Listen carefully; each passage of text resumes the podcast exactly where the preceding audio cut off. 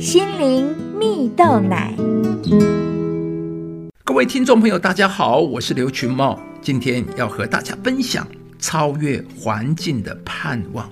在美国大联盟史上，有一位投手，名字叫吉姆·亚伯特，他有一个称号叫做“独臂投手”。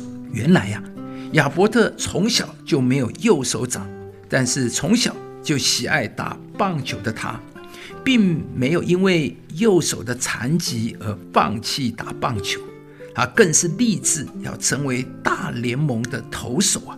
在球队中担任投手的亚伯特，有自己独特的一套传接球方式。他会先用左手接球，再将左手的棒球手套取下，夹在右手的腋下，接着用空下来的手将左手手套内的球投出去，然后再快速的。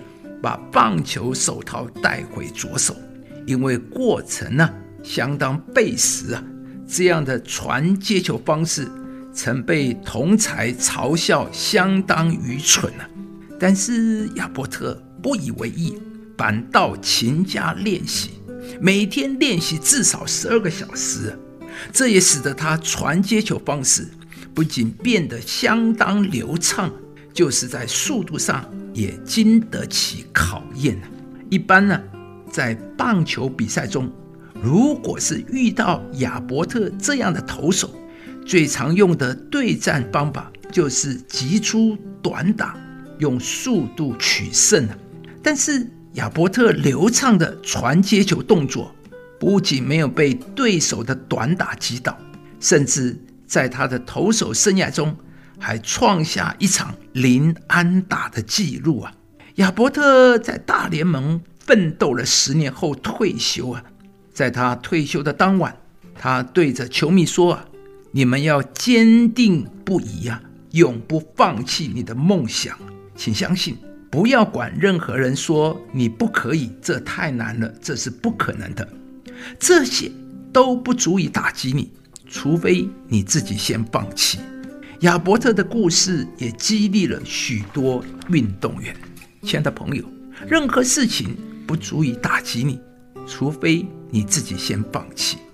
故事中的亚伯特对他的未来充满了盼望，尽管没有右手掌，尽管旁人嘲笑他的投球方式，他仍然相信将来他一定可以成为大联盟的投手。亚伯特的盼望。超越了他所处的环境啊，在圣经中也有一个这样的人物，他的名字叫做大卫。大卫原本是一位牧羊的小孩，后来被上帝选中要当国王，但是却被原本的国王扫罗嫉妒啊，所以在大卫当上国王之前，曾被扫罗追杀了好长一段时间。